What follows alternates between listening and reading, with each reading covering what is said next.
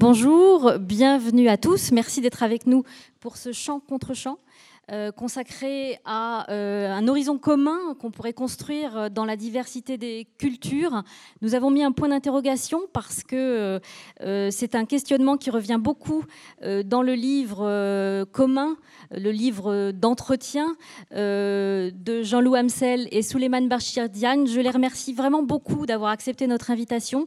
C'est un, honneur pour nous de vous recevoir tous les deux pour la première fois au Champ Libre et vous recevoir tous les deux ensemble j'en suis, suis d'autant plus heureuse. Euh, vous allez vous entretenir dans un premier temps avec Arnaud Vasmer, euh, et ensuite vous pourrez poser vos questions avant de retrouver nos auteurs avec la librairie de Cesson qui nous accompagne aujourd'hui, la librairie qui s'appelle Des gourmandises sur l'étagère, un bien joli nom, nom qui, dit à quel point les, livres, les livres nous font du bien. Et en l'occurrence, euh, ce livre nous fait beaucoup réfléchir, beaucoup, beaucoup de questions surgissent quand on, quand on vous lit, messieurs. Et je, vous, je laisse tout de suite à, Arnaud le soin de vous présenter et euh, d'engager la conversation avec vous. Merci Astrid. Eh bien, bonjour à, toutes et à tous et donc euh, bienvenue à, cette rencontre avec euh, Souleymane Bachir Diagne et euh, Jean-Loup Amsel pour votre livre En quête d'Afrique. Vous ne le voyez pas là, mais le mot Afrique est à la fois au singulier et au pluriel, puisqu'on aura l'occasion d'interroger justement ce mot ensemble. C'est un livre dans lequel vous dialoguez sur les rapports entre l'Afrique et l'Occident à propos de l'universalisme, des spécificités euh, culturelles et linguistiques ou encore du euh, panafricanisme, hein, qui est ce mouvement euh, qui vise à l'indépendance du continent africain et à l'union entre les Africains et leurs descendants hors du continent. C'est un livre de conversation par mail, puisque voilà, ce sont des, chapitres entiers qu'à chaque fois vous écrivez pour pointer vos accords, mais aussi voire beaucoup vos désaccords, puisqu'on verra que plein de thèmes restent encore euh, en, discussion euh, entre vous. Souleymane euh, Bachir Diagne, vous êtes normalien, agrégé de philosophie et enseignant à l'Université Columbia de New York. Vous avez euh, notamment été le conseiller pour l'éducation et la culture euh, d'Abdou Diouf, qui était le Premier ministre puis le président euh, du Sénégal. Et vous avez écrit plusieurs livres dont certains titres indiquent ce qui vous anime. Je vais en citer au moins deux. Comment philosopher en Espagne, en islam, pardon, excusez-moi, merci, bien vu. Comment philosopher en islam euh, L'encre des savants, réflexions sur la philosophie en Afrique. Voici deux des nombreux livres que vous avez pu euh, signer. Jean-Loup euh, Anslem, vous êtes anthropologue africaniste. Donc on voit la conversation, elle est entre deux hommes, mais également entre deux professions différentes. Vous êtes directeur d'études à l'école des hautes études en sciences sociales. Vous avez travaillé sur l'ethnicité, le métissage et le multiculturalisme. Vous aussi, vous avez écrit euh, plusieurs livres, parmi lesquels L'Occident décroché, enquête sur les euh, postcolonialismes, ou alors encore euh, Psychotropique, la fièvre de l'ayahuasca en forêt amazonienne. Il s'agit d'une drogue hallucinogène, notamment utilisée par les chamans. Dans Enquête d'Afrique, Universalisme et pensée coloniale, c'est le titre complet de ce livre, vous avez donc choisi de converser ensemble. Pour quelle raison? Alors c'est une conversation que vous aviez entamée avant ce livre, mais puisque vous êtes deux hommes différents, de culture, de profession également différentes, quelle était l'idée originale? C'était de voir quels étaient vos points d'accord? Jean-Louis Anselme, vous commencez?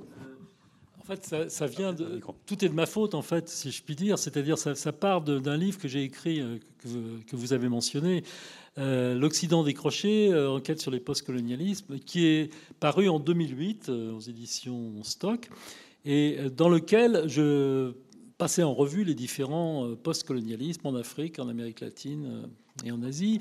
Et à propos de, l'Afrique, je prenais comme exemple d'institutions euh, postcoloniales, le Codesria, donc, qui est une institution basée à Dakar, qui euh, ne recrute que des Africains et qui travaille, qui, essaye, qui essayait de, qui essaye encore d'ailleurs de définir un paradigme africain dans les sciences sociales. Et dans ce chapitre sur le Codesria, j'ai évoqué l'œuvre de Suleiman Bachir Diagne et je l'ai un peu égratigné, bon, ce qu'il a un peu parce qu'il est un peu meurtri, bref. Et, euh, ensuite, euh, je, que je, ne le connaissais pas. Il se trouve que grâce à un ami commun, nous nous sommes rencontrés au, au Salon du Livre euh, à Paris en, en, 2014. Et que, à ma grande surprise, je pensais qu'il allait ne pas m'adresser la parole, me battre froid. Et au contraire, il s'est monté très ouvert. Et euh, peu de temps après, il m'a invité à Cité Philo euh, à Lille, qui est une manifestation philosophique euh, qui a lieu tous les ans donc à Lille et qui cette année-là était consacrée aux penseurs africains, aux philosophes africains, aux, écrivains africains, etc. Et donc nous avons dialogué à Cité Philo à Lille sur les mêmes questions que celles qui sont abordées dans, dans ce livre, mais évidemment c'était moins développé à l'époque. Et c'est passé sur France Culture, c'était dans l'émission de Adèle Vendrette. Et euh, donc, euh, les choses se sont bien passées. Enfin, euh, la discussion a été cordiale. Et donc, nous avons décidé de, faire, de prolonger cette discussion orale et radiophonique sous la forme d'un livre. Et l'occasion nous en a été fournie par Hélène Monsacré, la directrice des sciences humaines chez Albin Michel, l'éditeur Albin Michel, qui voulait justement qu'il y ait un dialogue entre un disons, un chercheur universitaire euh, européen, bon, français en l'occurrence, et un chercheur euh, universitaire euh, africain. Et il s'est trouvé que je, lui ai indiqué donc Souleymane Bachir Diagne, avec lequel nous avions ce, projet depuis longtemps. On fera bien parler la prochaine fois oui, pardon. dans le micro pour qu'on vous entende complètement.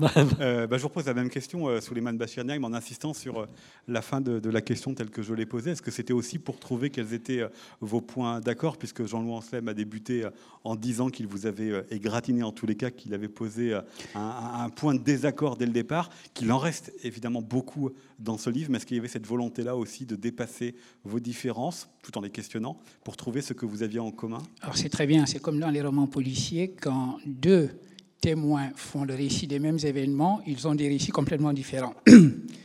Effectivement, quand Jean-Louis Amsel a écrit en 2008 L'Occident décroché, il a fait en gros un passage en revue d'un certain nombre d'intellectuels, euh, d'auteurs euh, d'Inde, d'Amérique du Sud, euh, d'Afrique, dont il estimait qu'ils étaient des post-coloniaux. Euh, encore qu'ils soient très différents entre eux, mais enfin le terme post-colonial. On le, définira tout à l'heure. Hein, Qu'on définira tout à l'heure, leur était appliqué. Et dans l'Occident décroché, il avait euh, présenté mon travail euh, de manière tout à fait succincte, mais simplement il y avait une phrase à la fin où il résumait mon travail en disant que j'étais un, un afrocentriste orientalisé. Bon, ça m'a rendu perplexe. Alors, Jean-Louis Amsel aime penser que son texte a eu un effet important en meurtrissant ceux qui étaient là en question. En réalité, nous sommes nombreux au Codestria à avoir accueilli le livre avec un haussement d'épaule. Nous n'avons. Bon, parce que, encore une fois, la description correspondait à peu près à ce que j'avais fait, mais pour ce qui était de l'afrocentriste orientalisé, presque en faire un fondamentaliste musulman, je me suis dit, enfin, il m'envoie la CIA aux trousses ou quoi? J'étais donc plus euh, interloqué que, euh, euh, que meurtri, et je ne le suis toujours pas, parce que depuis, je l'ai connu et je vois que ce n'est pas une formule, je pense, qu'il répéterait aujourd'hui de manière aussi... Elle est belle, elle est belle la formule, en revanche. mais, comme vous voyez, entre 2008 et 2014, je n'ai pas écrit une ligne sur cette affaire que j'avais oubliée. En 2014, nous nous sommes rencontrés au Salon du Livre et un ami commun congolais, qui est aujourd'hui euh, l'ambassadeur du Congo dans mon pays, le Sénégal, nous a présenté l'un à l'autre, qui est philosophe. Et effectivement, je n'avais aucune raison de lui battre euh, froid. Et j'étais ravi, au contraire, pour une fois, de mettre le nom et le visage ensemble. Je connaissais évidemment les travaux de, Jean-Louis Amsel. Euh, J'étais quelqu'un qui avait en particulier beaucoup aimé son livre Branchement c'est mon préféré, ça reste mon préféré, y compris celui que nous avons écrit tous les deux. Et, euh, euh, et donc là, nous avons évoqué vaguement la possibilité de euh, continuer cette conversation et nous nous sommes rencontrés ensuite à Cité Philo où nous étions invités tous les deux. J'étais invité par, en tant que philosophe, puisque Cité Philo est un festival de philosophie. Et là, Adèle Vliet, comme il l'a raconté, nous a fait nous rencontrer. Bref, toute l'histoire par la suite est la même. Nous avons le même récit sur ce, euh, sur ce chapitre-là. Hein? J'insiste aussi avec lui sur euh, euh, l'importance de Hélène Monsacré, qui est une femme remarquable, qui est la directrice des sciences humaines à Ablain Michel, que j'ai rencontrée à cette occasion. Parce que, pour répondre à votre question, pour quelle raison? Je n'avais pas vraiment de raison de dialoguer avec Jean-Louis Hamsel, parce qu'après tout, nous ne parlons pas des mêmes choses, nous ne venons pas des mêmes point de départ, nous n'allons pas dans la même direction, et donc il n'y avait aucune raison véritablement qu'on se rencontre. Et d'ailleurs, des amis m'ont dit, mais pourquoi tu fais un livre avec lui? Et ma réponse a été la suivante, c'est le moment, je crois, euh, de, euh, de, déconstruire une espèce de, de, grande euh, construction des post-coloniaux, de dire que ça n'existe pas. D'abord, les post-coloniaux, euh, il y a une différence aussi grande probablement entre ce qu'écrit Achille Mbembe et ce euh, qu'écrit Mahmoud Mamdani, qui sont tous considérés comme des post-coloniaux, qu'entre ce qu'écrit Mahmoud Mamdani et ce qu'écrit Jean-Louis Hamsel. Jean-Louis Hamsel, c'est plus proche de Mahmoud qu'il ne le serait de Achille Mbembe. Donc l'idée même de, ramener un peu de sophistication et de complexité dans la pensée de ces auteurs qui avaient été traités un peu rapidement était une bonne occasion. Euh, l'autre étant euh, de revenir euh, moi-même avec ma propre manière de penser sur des choses où j'avais été présenté dans non seulement ce livre-là, mais un autre livre ensuite de Jean-Louis Hamsel sur, sur l'islam il avait un chapitre final dans l'islam soufi sur ce qu'il a appelé la philosophie musulmane de Suleiman Bachirien. Je me suis dit, Jean-Louis Amsel parle suffisamment de moi pour qu'au fond, nous parlions ensemble et qu'au lieu de le laisser dire, lui, ce qu'il croit que je pense, que je dise moi ce que je pense. Voilà. Mais quand même, l'un et l'autre, vous avez beaucoup insisté justement sur les points de désaccord ou sur les, vos, divergences. Mais ma question, elle était, et elle rejoint le, le, titre de la rencontre, qui est construire un horizon commun dans la diversité des cultures. On l'a compris, diversité des cultures, diversité des points de vue entre vous. Mais est-ce que ce livre était là quand même aussi pour voir ce que vous aviez en commun? Puisque même si vous avez choisi de converser ensemble, euh, voilà, vous, vous l'avez dit, vous venez pas, bah, celui qui le, qui le, souhaite, vous venez pas des mêmes cultures, vous venez pas des mêmes pays, des mêmes traditions euh, de pensée et même des mêmes avis, mais est-ce que quand même vous vous êtes rapprochés sur certains points, notamment cette question de l'horizon commun? Je crois pouvoir dire euh, que nous avons, je, parle sous ton contrôle, je crois pouvoir dire que nous avons découvert, enfin découvert, c'est pas une découverte, avec ce livre, plus de points d'accord qu'il ne semblait au départ par ailleurs dire que nous sommes très différents, je ne suis pas sûr. Je suis, vous venez de rappeler très brièvement euh, ma biographie, je suis profondément français. Euh, je suis profondément américain aussi et je suis non moins profondément sénégalais. C'est-à-dire que je suis 100% tous ces trois-là à la fois. Et par conséquent, euh, il n'est pas euh, euh, étonnant que nous parlions le même langage, même si effectivement les désaccords sont importants. Il fallait simplement s'assurer en faisant l'inventaire des questions que nous avons évoquées dans ce livre, et il y a beaucoup de questions, en faisant l'inventaire, de nous assurer que c'est bien que nous n'étions pas d'accord sur les points où nous n'étions pas d'accord et que nous étions d'accord sur les points où nous étions d'accord. Donc, euh, simplement, cette distribution des points d'accord et des points de désaccord me semblait euh, justifier que nous fassions un livre ensemble. Juste peut-être avant que je vous prenne la parole, Souleymane Bachirdian, vous avez dit que vous étiez à la fois 100% américain, 100% français, 100% sénégalais. J'aimerais quand même que vous m'expliquiez un petit peu. Ça fait 300%. ça fait 300%. Surtout que dans ce livre, il est beaucoup question aussi de la manière dont les cultures, dont les histoires sociales bah, forment finalement les, les identités croyez-moi, je sais les mathématiques. Donc 300%, c'était fait, c'était fait exprès. Puisque avant de vous intéresser à l'islam, avant de vous intéresser à ces questions, vous êtes d'abord intéressé aux sciences. Oui, j'ai été, été formé comme philosophe des sciences au départ.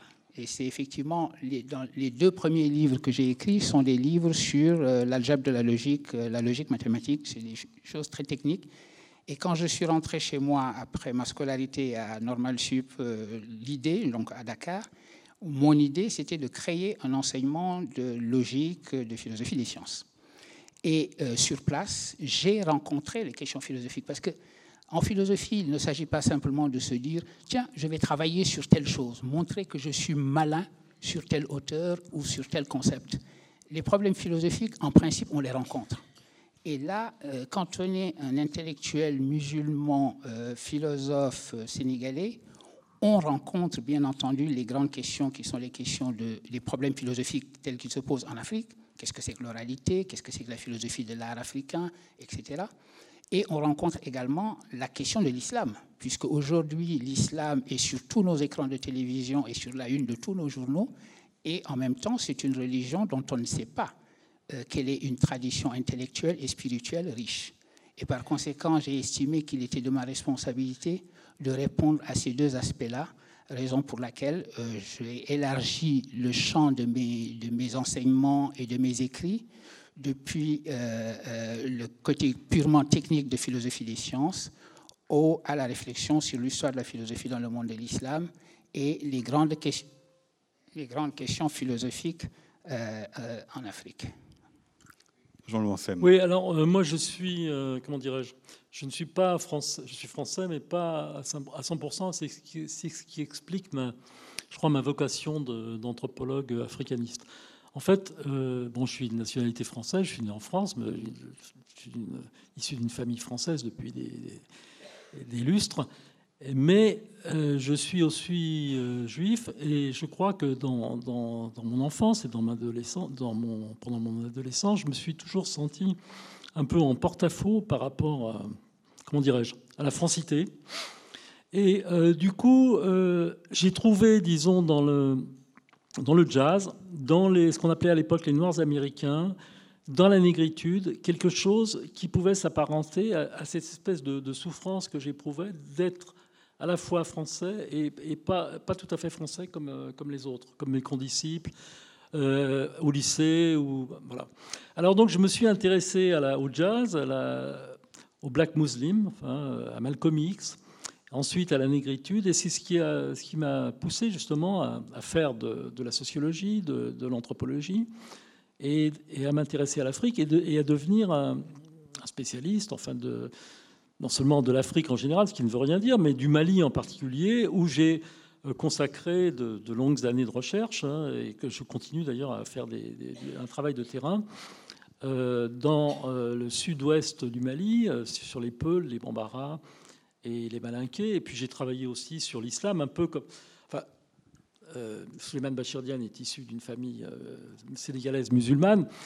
Mais moi, j'ai travaillé je travaille depuis très longtemps sur une forme d'islam au Mali qu'on appelle l'islam wahhabite, mais c'est un terme colonial. En fait, ces, gens s'appellent eux-mêmes sunnites on, estime qu'ils représentent un islam radical, etc., qui s'oppose un peu, enfin qui s'oppose même pas, qu'un peu, mais qui s'oppose radicalement à l'islam soufique sur lequel se penche euh, Suleiman euh, Bachir Diagne.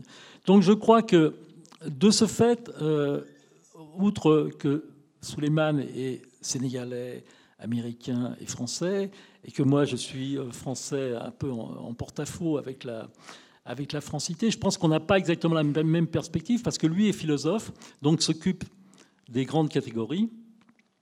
Et moi, je suis anthropologue, c'est-à-dire, en fait, j'essaye de, voir comment les, catégories qu'on utilise, les, catégories de culture, d'ethnie, de langue, de religion, d'islam, etc., s'incarnent dans les projets des, acteurs sociaux. C'est-à-dire, en fait, moi, je suis euh, plutôt quand même, euh, dirais-je, une, sorte d'empiriste euh, et je pense que les, catégories n'ont pas grand sens si on les si on les appréhende en dehors du contexte social, politique et économique dans lequel elles, sont utilisées.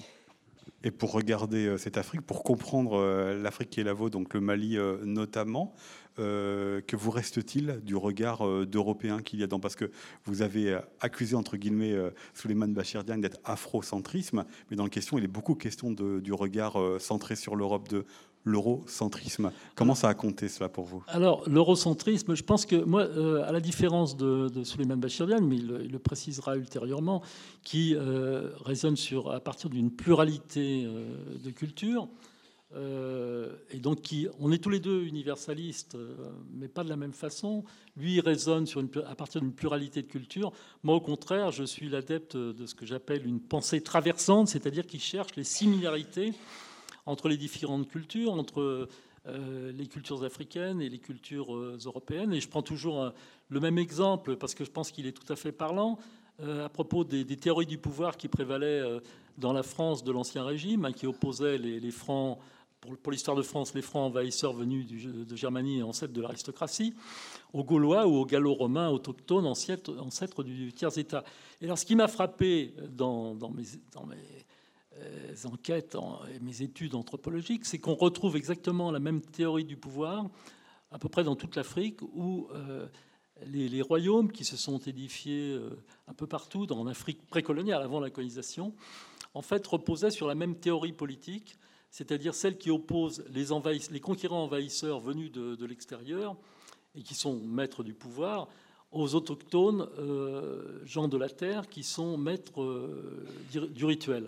Et donc, ce qui m'intéresse en tant qu'anthropologue, et c'est pour ça que je, en fait, euh, c'est une façon de non pas de décentrer, mais d'universaliser justement les catégories, c'est de chercher dans un premier temps les différences pour ensuite laisser une certaine place, bien sûr, aux, différences, parce qu'il y a toujours des différences. Mais il y a aussi toujours des, ressemblances.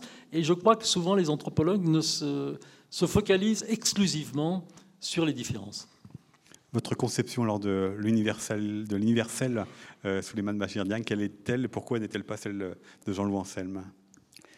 Sur le chapitre de la, ressemblance entre les cultures et le fait que les cultures ne sont pas des, îlots séparés, chacune ne se justifiant que dans son contexte propre, il n'y a pas de, difficulté. Ça, j'ai toujours euh, dit également qu'il ne fallait pas considérer les cultures comme des îlots. Au contraire, il y a, vous savez, il y a déjà un premier universel qui est que nous partageons tous la même condition humaine. Et, donc, euh, étant donné l'idée même d'une condition humaine, qui n'a rien à voir avec une nature humaine, mais une condition humaine, c'est-à-dire que les humains sont ces animaux euh, qui savent qu'ils vont mourir, ces animaux qui estiment qu'il y a une dignité euh, de l'humain, ces animaux qui aiment et qui s'interrogent sur ce que signifie leur propre être. Et si on part de cette idée universelle d'humanité, les ressemblances iront d'elles-mêmes, euh, iront de soi. Euh, et euh, j'aime le type d'anthropologie précisément que, que pratique Jean-Loup, parce que vous aviez deux attitudes possibles quand un anthropologue quittait l'Europe pour aller sur le terrain, comme on dit, étudier les populations que cet anthropologue rencontrait et en rendait compte dans ses ouvrages. D'ailleurs, la bonne question est de savoir rendre compte à qui c'est-à-dire, est-ce que sortir de chez soi, aller étudier des populations étrangères et écrire sur ces populations étrangères, c'est un discours qui s'adresse aussi à ces populations étrangères, ou bien est-ce qu'il s'agit de faire un récit de voyage pour la maison? Mais euh, vous aviez deux possibilités. Soit vous partez du principe que les humains sont différents, et que donc quand vous partez, vous allez voir la différence. Et vous risquez de la fabriquer à ce moment-là, de vous rendre étranger euh, les aspects même les plus proches de chez vous, parce que vous avez envie que l'autre soit différent, vous le faites encore plus différent. Et ça, c'est la grande leçon que Montesquieu adresse aux anthropologues. Vous savez, quand Montesquieu écrit les lettres persanes, il joue, il s'amuse à faire venir un persan à Paris, et le persan décrit les coutumes parisiennes comme si elles étaient les coutumes les plus exotiques au monde. Ça veut dire donc que vous pouvez toujours vous rendre exotique l'autre, fabriquer sa différence et exagérer sa différence. Ou alors, ou alors, et c'est en cela que je disais au début de mon propos que euh, l'anthropologie que pratique Jean-Loup euh, me convient tout à fait, euh, ou alors vous êtes en train d'observer précisément les différentes manières que la même condition humaine a de se décliner dans différentes cultures. Maintenant, cela dit, cela dit, euh, il y a le côté politique des choses, c'est-à-dire qu'il y a une volonté qui était liée à la démarche coloniale et l'idée de mission civilisatrice qui était double. D'abord, la mission civilisatrice, si vous colonisez au nom de la mission civilisatrice, vous êtes en train de dire deux choses. La première, c'est que les autres n'ont pas de civilisation, puisque vous leur apportez la civilisation. La deuxième, c'est que de toute façon, il faut que vous remplaciez quoi que vous trouviez là par la civilisation que vous, les, leur apportez. Cette forme d'universalisme consiste à dire je suis moi, tout naturellement l'universel, que je vous apporte. Réglez-vous sur l'universel que je suis.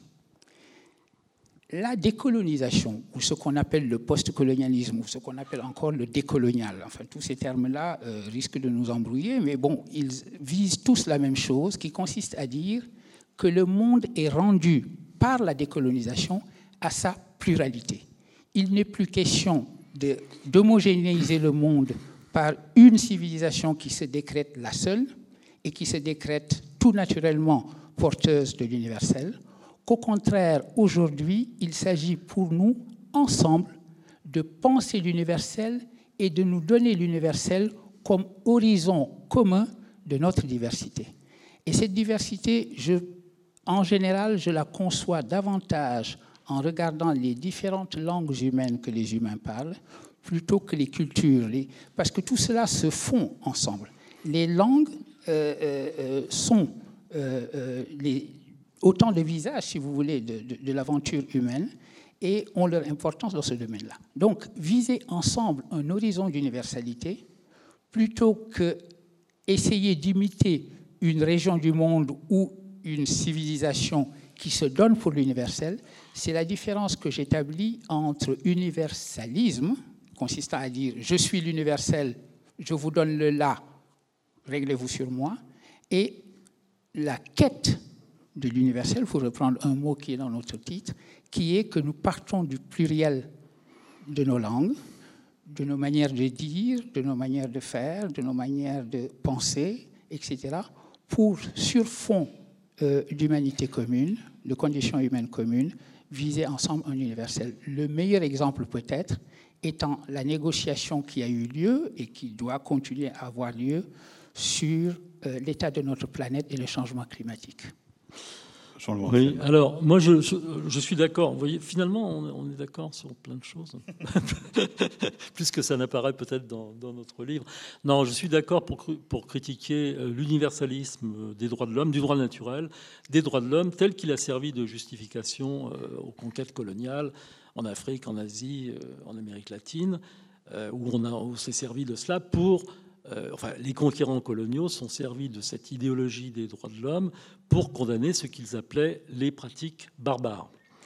Et c'est également, c'est toujours cette idéologie euh, des droits de l'homme qui est utilisée par les, grandes puissances euh, occidentales et les organisations internationales pour intervenir dans les pays d'Afrique, d'Asie ou d'Amérique latine pour, éliminer des pratiques qui sont encore joué, encore. Euh, encore, en œuvre, mais peut-être justement prendre un exemple pour être bien bah, Par exemple, l'excision dont vous parlez dans, le livre? Est-ce que cela provoque comme euh, contre-réaction Alors, euh, l'excision qui est combattue par les grandes puissances comme la France, comme les États-Unis, comme le Canada, en Afrique, par exemple, et qui est combattue également par les élites, je ne veux pas dire les classes dominantes africaines, qui se définissent plus ou moins comme, comme laïques en fait, a des effets euh, contre-productifs parce qu'en fait, ça a pour euh, conséquence de renforcer euh, des opposants, qui sont souvent d'ailleurs des opposants musulmans,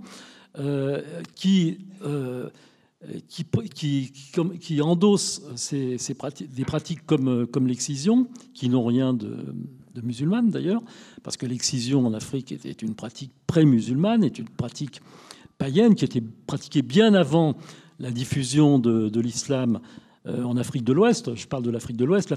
L'islam s'est répandu en Afrique de l'Ouest subsaharienne à partir du Xe siècle. Mais ces pratiques sont bien antérieures, la, pratique de l'excision est bien antérieure à la diffusion de l'islam euh, en Afrique de l'Ouest subsaharienne au Xe siècle. Mais ce qui est intéressant, on en, parlait tout à l'heure, ce qui est intéressant, c'est que cette pratique euh, païenne, si l'on veut, hein, ou polythéiste, ou pré-musulmane, a été réappropriée a fait l'objet d'une réappropriation euh, par les musulmans et c'est devenu, euh, en fait, c'est considéré dorénavant par eux comme quelque chose faisant partie intégrante euh, de l'islam.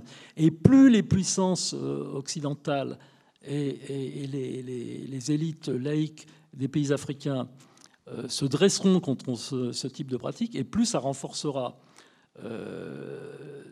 la, pratique de l'excision dans ces pays africains, alors qu'on peut constater parallèlement que ces sociétés changent et que d'elles-mêmes, elles abandonnent la pratique de l'excision.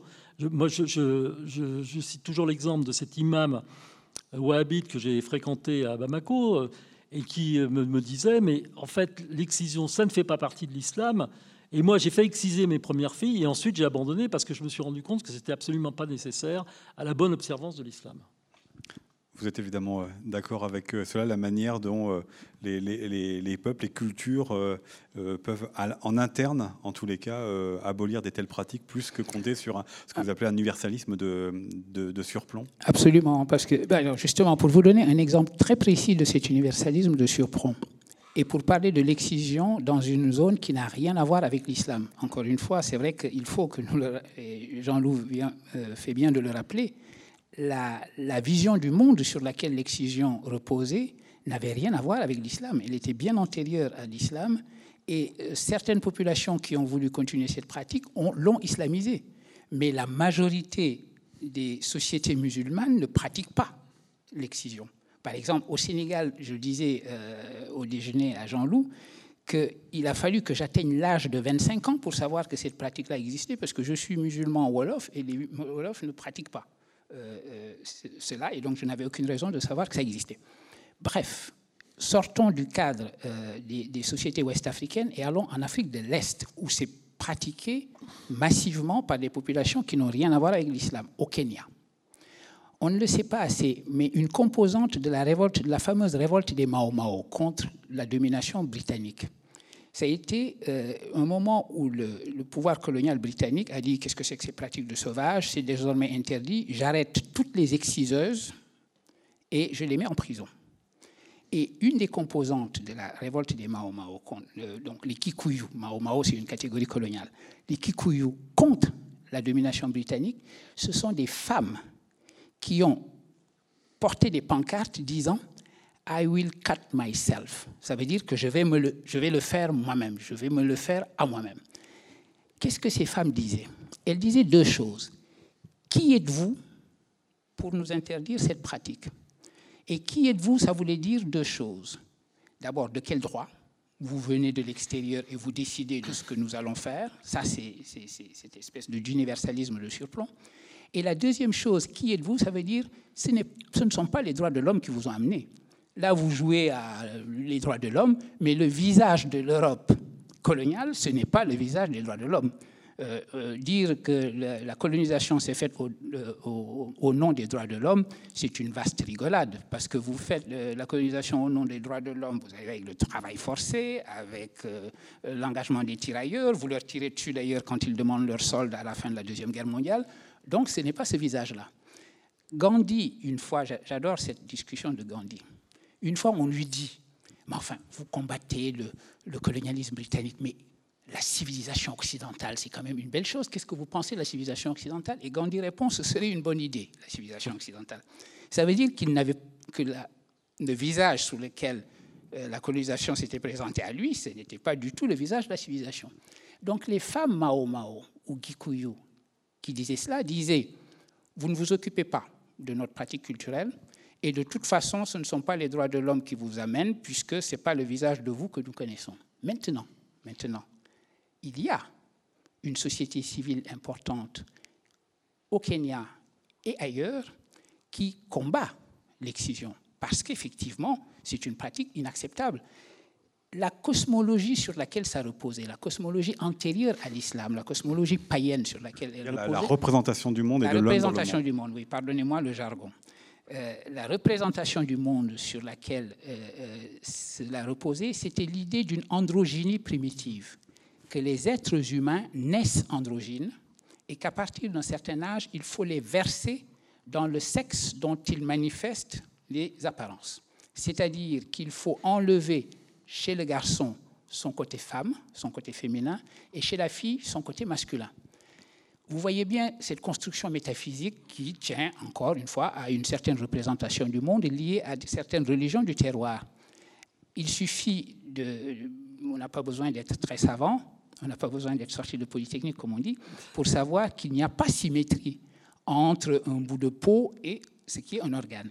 Et donc, on peut parler aux populations en leur disant, écoutez, euh, vous continuez à, faire, à mener cette pratique-là alors que la, représentation du monde et les religions traditionnelles sur lesquelles cela reposait ne sont plus les vôtres. Puisque vous êtes musulman ou vous êtes chrétien, euh, vous n'avez plus aucune raison de continuer cette pratique.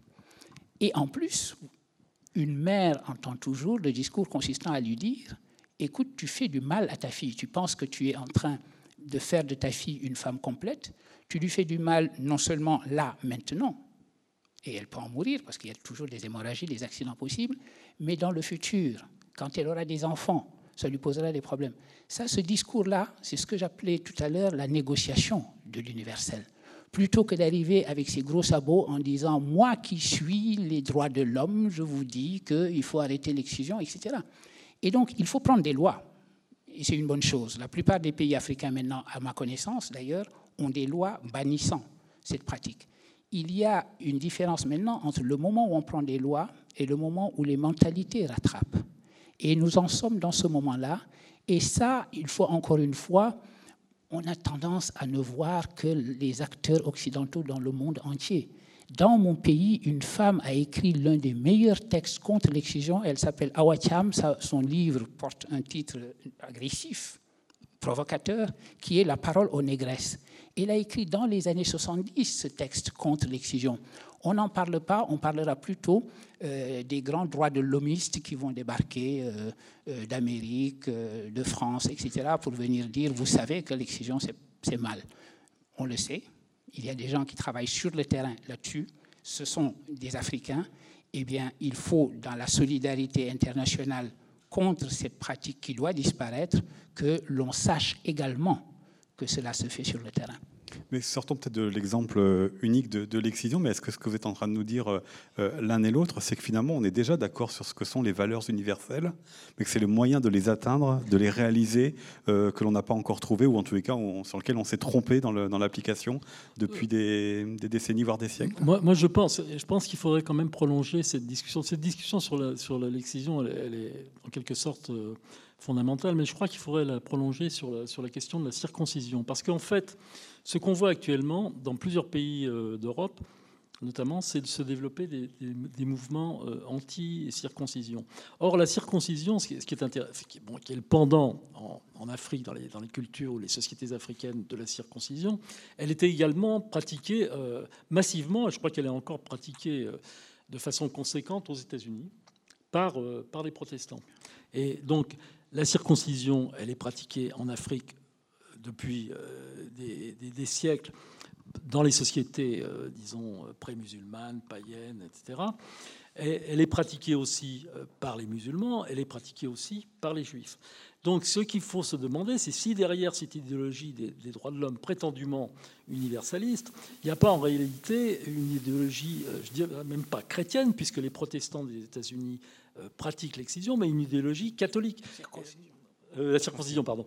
Euh, puisque la circoncision est pratiquée par les protestants aux États-Unis. Et donc je me demande si derrière cette idéologie prétendument universelle des droits de l'homme, il y a en fait une idéologie catholique qui serait encline justement à condamner cette, cette pratique de la, de, la, circoncision, qui est considérée d'une certaine façon par, par un certain nombre de milieux comme une pratique barbare, une meurtrissure humaine. Voilà. Je ne sais pas quel est votre point de vue sur cette euh, question, euh, Suleiman Bachir Diagne Est-ce que ce serait euh, J'adore, j'adore taquiner mes, amis chrétiens en leur disant que quand saint Paul dit on arrête la circoncision, nous chrétiens, nous pratiquons la circoncision du cœur, c'est simplement être des froussards. Mais je vous repose comme ma, question sur les valeurs universelles. Est-ce que c'est la manière d'y accéder, de les réaliser, donc euh, qui aurait, sur lequel on serait trompé depuis euh, des siècles? Parce que finalement, ces valeurs universelles telles qu'on les entend, et c'est pas pour rien peut-être que l'un et l'autre, vous avez utilisé les droits de l'homme, c'est que c'est quand même d'abord une émanation de, l'Occident. Et ma question dans votre dialogue entre l'Occident et l'Afrique, c'est qu'en est-il aussi euh, de l'Afrique Je ne crois pas que les droits de l'homme soient une émanation de l'Occident. Ça encore, c'est une légende qui a été construite. L'idée que l'Occident, tout naturellement, c'est que l'humain a une dignité qui lui est attachée et que cette dignité doit se traduire par un certain nombre de droits. Ça aussi, c'est une ignorance totale du pluriel du monde Et Amartya Sen disait par exemple, en, regardant l'édit de, Akbar en Inde, que avant tous les, toutes les lettres sur la tolérance publiées par, Voltaire ou Locke en Europe, Akbar avait mis en place une charte d'une certaine tolérance religieuse, c'est simplement qu'on ne le connaît pas. L'idée que la scène de l'histoire est la scène européenne et qu'on connaît le récit de l'Europe que l'Europe tient sur lui-même, il est temps d'intégrer sur cette scène de l'histoire qui est bien plus diverse les récits qui existent en dehors de l'Europe. Par conséquent, euh, les droits de l'homme, je suis tout à fait à l'aise parce que je n'ai pas le sentiment que épouser les droits de l'homme, ce soit épouser euh, euh, le récit européen sur lui-même je crois effectivement en l'universel d'un refus de la souffrance. L'idée de la souffrance d'une petite fille, c'est une idée universelle. Tout le monde peut comprendre cela. Si euh, quelqu'un qui est parent peut comprendre que la souffrance d'une petite fille, si on me montre qu'elle est inutile en plus, là, je dois la refuser à tout prix, y compris d'ailleurs la souffrance animale, la souffrance du vivant. Et c'est sur ces, points précis sur lesquels, me semble-t-il, on peut s'entendre et dont on peut faire la base précisément de cette négociation de ce que j'appelle l'universel horizontal ou l'universel latéral. Parce que justement, ce n'est pas un universel qui tomberait du ciel européen, mais un universel où on s'engagerait dans une conversation à partir de nos pluralités, à partir des centres que nous occupons, vous et moi, à viser ensemble un horizon. Pour nous, ça doit être un langage commun que la souffrance des petites filles est inacceptable. Surtout si cette souffrance des petites filles aujourd'hui doit devenir aussi une souffrance de la jeune femme demain. Et sur cette base-là, nous pouvons nous entendre engager une conversation qui ne sera ni pour vous ni pour moi l'abandon de ce que nous sommes, mais je crois une meilleure réalisation de ce que nous sommes et de, et de qui nous sommes.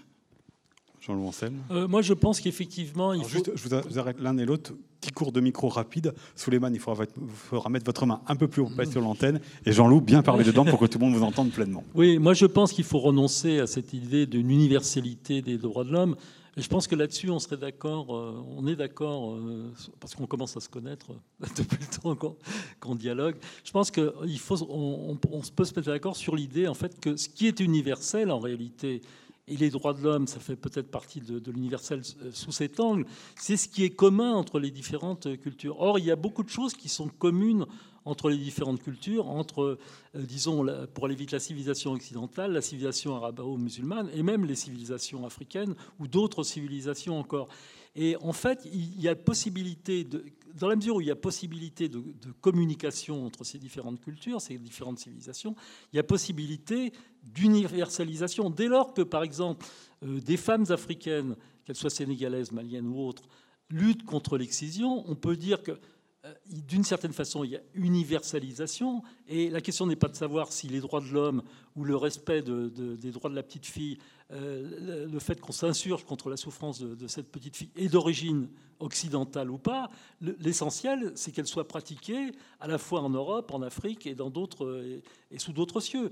Et du coup, je crois que ce qu'il faut renoncer, c'est à l'idée de l'origine de l'origine de, là ou des cultures. Il faut, il faut éviter de renvoyer une idée particulière à une, culture d'origine.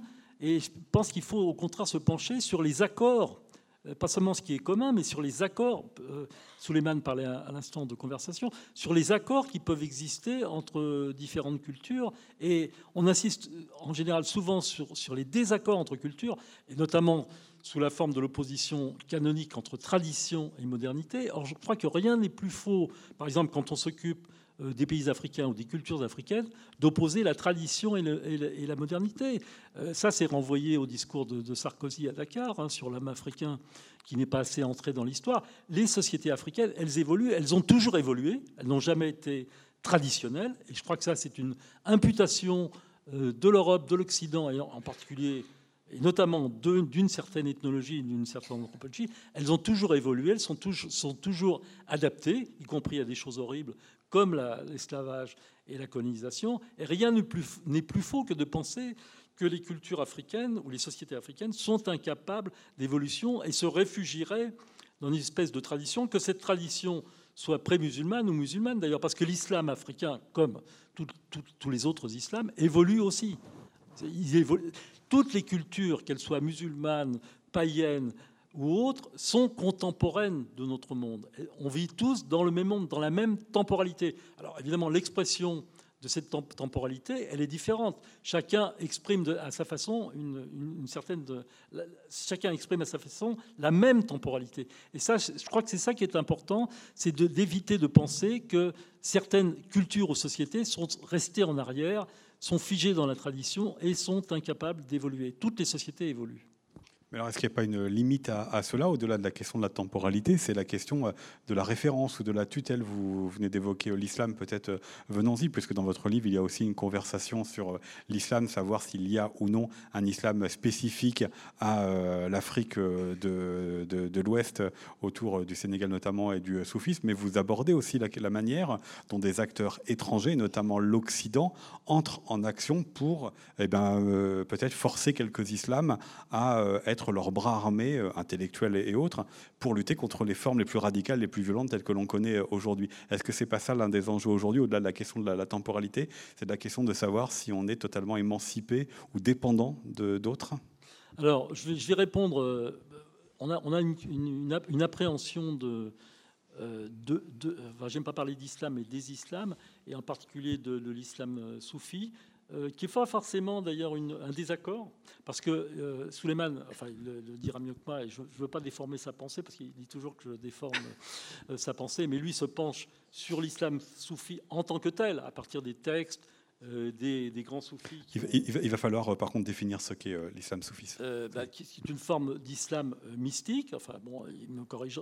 je parle sous le contrôle de, de Suleiman, qui est un grand spécialiste euh, de l'islam et de l'islam soufi. Je ne dirais pas que c'est un théologien, parce qu'il n'aimerait pas que je, que, je, dise cela, mais euh, islam soufi, donc islam mystique, qui, qui, a fleuri dans le cadre des confréries, des grandes confréries qui existent depuis des siècles en islam, la Qadriya, la Tijaniya et bien d'autres. Face à cet islam soufi, confrérique, etc., euh, existe depuis aussi également longtemps un islam anti, anti-confrérique, anti-mystique, anti-soufi, euh, qui considèrent que l'islam euh, n'a rien à voir avec cet islam mystique ou confrérique, etc., et que ce sont des, innovations qui ont été ajoutées à l'islam, qui est un mélange d'islam et de, paganisme à travers cette prénique qui existe dans cet islam soufi.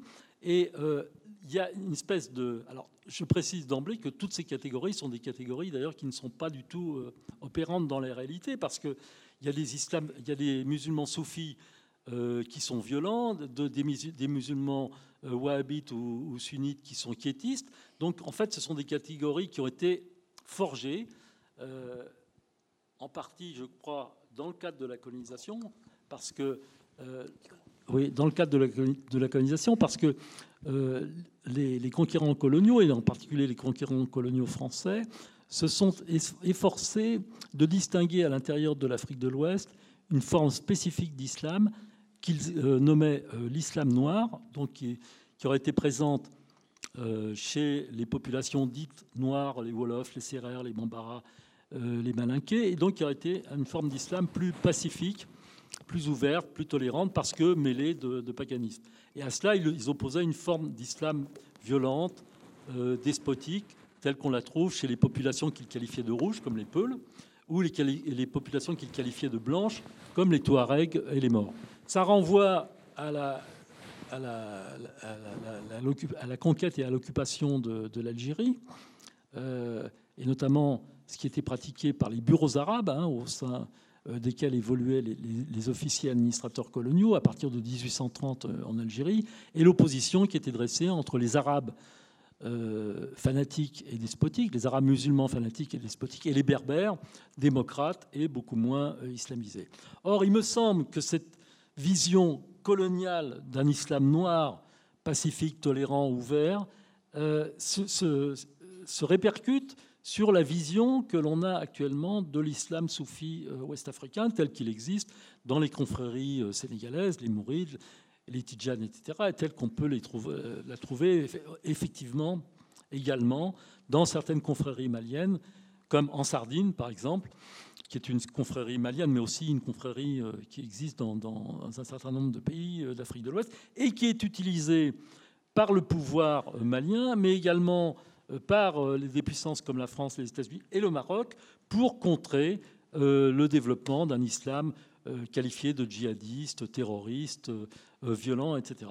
Donc c'est en ce sens que je pense qu'il y, a une espèce aussi d'instrumentalisation d'une certaine forme d'islam qui a, certainement ses mérites, comme va le montrer euh, Souleymane mais qui, est instrumentalisé à des fins qui ne sont pas les siennes.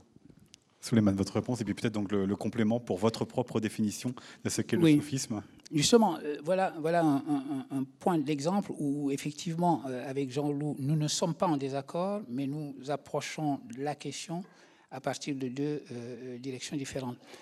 Jean-Loup éclaire très bien ce qui a été le discours anthropologique colonial, le discours anthropologique colonial sur l'islam, euh, en, rappelant effectivement que euh, euh, des, administrateurs coloniaux ou des ethnologues et des anthropologues proches de l'administration coloniale ont élaboré la catégorie d'islam noir en disant que l'islam en Afrique subsaharienne avait des traits caractéristiques, en rappelant que c'était un islam qui, ma foi, euh, trouvait des voies d'accommodement avec les, les, pratiques des religions traditionnelles, etc., etc.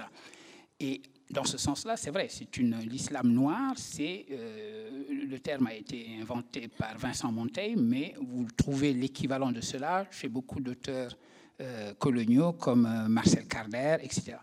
Et ils ont effectivement dit qu'on euh, pouvait davantage s'accommoder des, soufis et des confréries mystiques musulmanes que d'une autre interprétation plus, plus exclusive de, l'islam. Ça, c'est la, la, description, si vous voulez, en termes de label. Comment est-ce qu'on va appeler ceci ou comment est-ce qu'on va appeler cela? Pour ce qui me concerne, à la question de savoir si euh, l'islam soufi est un islam tolérant, pluraliste.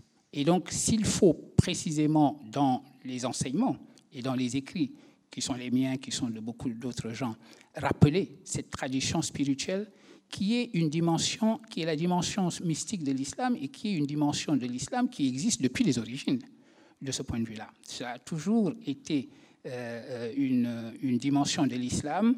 Avant, c'était une euh, dimension qui articulait un maître à des disciples, euh, un nombre limité de disciples. C'est-à-dire qu'un maître soufi avait certains disciples qui venaient auprès de lui s'instruire de la dimension mystique de leur religion. Puis, à partir du XIIe siècle, c'est devenu un phénomène confrérique. C'est-à-dire que vous avez là des grands maîtres qui, au lieu d'avoir quelques disciples euh, les entourant avec qui ils vivaient, avaient des centaines de milliers, voire des millions euh, euh, d'adeptes. Et ce qui réunissait ces, adeptes, c'était, en plus des pratiques normales de la religion, un certain nombre de rituels qui créaient une sorte de communauté mystique qui définissait la confrérie. Mais ils écrivaient aussi. Et c'est ça qui m'intéresse. Moi, la question, est-ce que l'islam soufi, cette tradition spirituelle, est tolérante et pluraliste? Lorsque je me la pose, je ne m'inquiète pas de savoir ce qu'ont écrit les administrateurs coloniaux, parce que ça n'a aucune importance. en réalité, ce qu'ils écrivaient n'avait aucune prise véritablement sur les populations. Ce qui m'intéresse, c'est de savoir qui sont les soufis et qu'est-ce qu'ils ont écrit qui puissent justifier qu'en effet leur lecture de l'islam soit une lecture tolérante, pluraliste, etc. Je vous donne un exemple. Vous avez deux manières d'approcher quelqu'un qui a semé euh, feu et sang, bruit et fureur en Afrique de l'Ouest, qui est euh, Elage Omar. Nous en parlons tous les deux dans, notre livre. Elage Omar, effectivement, a mené une djihad, non seulement contre la colonisation française qui venait de se dessiner, mais également contre des populations décrétées païennes de l'Ouest africain. Et il y a des régions entières de l'Ouest africain où son nom est évoqué avec beaucoup de terreur et, euh, beaucoup de colère. Il a aussi écrit un livre de soufisme euh, sur le pluralisme, sur le respect de chaque vie, non seulement humaine, mais même animale, euh, qui s'appelle Arima, le livre des lances. Donc, ce qui est important, c'est de mettre à l'épreuve de sa propre pratique ce qu'il a écrit. Donc, avoir les deux bouts de la chaîne et ne pas simplement avoir l'approche historique, politique, anthropologique de la djihad de Cheikh Omar. Autre exemple peut-être qui parle davantage aux Français, puisque c'est un personnage peut-être plus connu. Euh, l'émir Abdelkader d'Algérie. Euh, la France arrive en 1830 en Algérie, envahit Alger. Vous êtes l'émir Abdelkader. Ça veut dire que vous êtes un leader religieux de confrérie et vous avez des gens qui vous suivent. Qu'est-ce que vous faites? Est-ce que vous dites, moi qui suis soufi, je vous dis à vous, Français, marhaba, entrez, faites comme chez vous Ou bien est-ce que je dis, vous n'avez pas le droit d'envahir ma terre et puisque je suis en position de leader, je me bats Émir Abdelkader a écrit également des, pages magnifiques et des poèmes sur le pluralisme et la non-violence. Mais il a estimé que quand quelqu'un envahit votre pays, vous êtes dans une situation où vous n'avez pas le choix. Puisque vous êtes un leader, vous prenez les armes. Et effectivement, il a pris les armes. Il a appelé cette guerre-là une guerre sainte parce qu'il disait, non pas parce que c'était une guerre contre les chrétiens, mais parce que c'était une guerre contre les envahisseurs, et que cette guerre avait une nature sainte. Quand il est défait par les Français au bout de plusieurs années, les Français l'exilent le, d'abord en France et ensuite euh, en Orient, euh, en, Syrie, en Syrie. Et quand il est exilé en Syrie, près de son maître soufi, il continue à écrire sa littérature soufie, tolérante, non violente, pacifiste. Et la seule fois où il va remonter à cheval, pour se battre, c'est le moment où les chrétiens d'Orient sont attaqués par les Druzes et menacés d'être massacrés. C'est-à-dire qu'il va se battre pour défendre les chrétiens, ce qui lui vaudra euh, une, une reconnaissance du pape de l'époque et ce qui lui vaudra un certain nombre de distinctions, dont peut-être la Légion d'honneur, je ne sais plus. En tout cas, le monde entier va saluer son action qui a consisté à défendre les chrétiens du massacre contre d'autres musulmans parce qu'il estimait que ces musulmans auraient sali sa religion s'ils avaient massacré les chrétiens. Voilà ce que c'est que la complexité d'un cher soufi. Le soufi ne s'interdit pas de se battre. Ce n'est pas une doctrine de la non-violence au sens où on ne se bat jamais. C'est une doctrine qui dit que le soufi est fils de l'instant sa métaphysique, sa doctrine, son interprétation, son intelligence de l'islam est une intelligence tolérante, pacifiste, pluraliste. Et c'est pour cela qu'en tant que quelqu'un qui s'estime responsable simplement parce que je suis un musulman parmi d'autres de la religion qui est la mienne, j'estime que c'est une tradition spirituelle qu'il faut connaître. C'est fou ce que l'ignorance de l'islam est aujourd'hui, y compris et surtout d'ailleurs par des jeunes qui, en son nom, euh, croient pouvoir trucider leurs contemporains euh, euh, ad maiorem dei gloriam, comme disaient les croisés, lorsque eux aussi massacraient du turc ou disaient tuez-les tous, Dieu reconnaîtra les siens. Eh bien, cette tradition-là, il faut la connaître et savoir que c'est cela le soufisme, et ça suppose étudier ce que les soufis eux-mêmes disent du soufisme et pas les catégories sur le soufisme. Voilà. Mais ce que vous voulez dire effectivement sur le soufisme, est-ce que ce n'est pas un des enjeux sur lesquels l'un et l'autre vous vous retrouvez à propos de tous les sujets, et peut-être vous, le philosophe, aussi à propos de la, philosophie, c'est-à-dire aussi faire attention à ce que bah, l'Europe a conditionné, l'Europe est venue euh, s'immiscer dans des, dans, des, dans des pensées, c'est très bien, mais aussi penser indépendamment de, l'Europe Parce que dans le sous-titre du livre, il y a euh, la pensée euh, décoloniale. Voilà, J'aimerais que vous nous expliquiez ce que vous entendez par pensée décoloniale l'un et l'autre et comment c'est en œuvre. Je, moi, je, enfin, on n'aura peut-être pas la même appréhension des choses, mais moi je pense que la pensée, pour prendre un exemple euh, de, penseur décolonial, je pense qu'on peut se référer à, à Dipesh Chakrabarti, qui a écrit un livre qui, dont le titre parle de lui-même, qui est Provincialiser l'Europe. Provincialiser l'Europe, justement, c'est lui ôter sa superbe, euh, sa volonté de, légiférer l'ensemble de la planète au nom euh, de l'universel, des droits de l'homme, de l'universel de surplomb, euh, comme comme le dit Merleau-Ponty. Bon, alors il, propose de provincialiser l'Europe. Et je crois que la, question est centrale, effectivement, parce que provincialiser l'Europe, ça veut dire traiter l'Europe comme une ère culturelle quelconque. Hein, comme toutes les autres aires culturelles, africaines, asiatiques, océaniennes, euh, amérindiennes, etc. Alors moi, je suis tout à fait d'accord, et Dieu sait si je me suis opposé, par exemple, à la philosophie, au sens large, euh, du musée du Quai Branly, qui, euh, dont la devise est faire dialoguer les cultures entre elles, alors que l'institution elle-même s'exclut du dialogue, puisque il n'y a euh, aucun département des, des, arts premiers européens. Hein. Donc c'est cette espèce d'instance euh, de surplomb qui fait dialoguer les, les cultures exotiques euh, africaines, amérindiennes, euh, asiatiques, océaniennes entre elles, mais qui s'excluent elles-mêmes de la comparaison. Alors ça, c'est effectivement de l'universel de surplomb. Et là, je pense que la critique décoloniale est tout à fait justifiée à l'écart du, musée du Quai Branly. Cela dit, ce qui me gêne, c'est en ce sens que j'ai toujours été critique.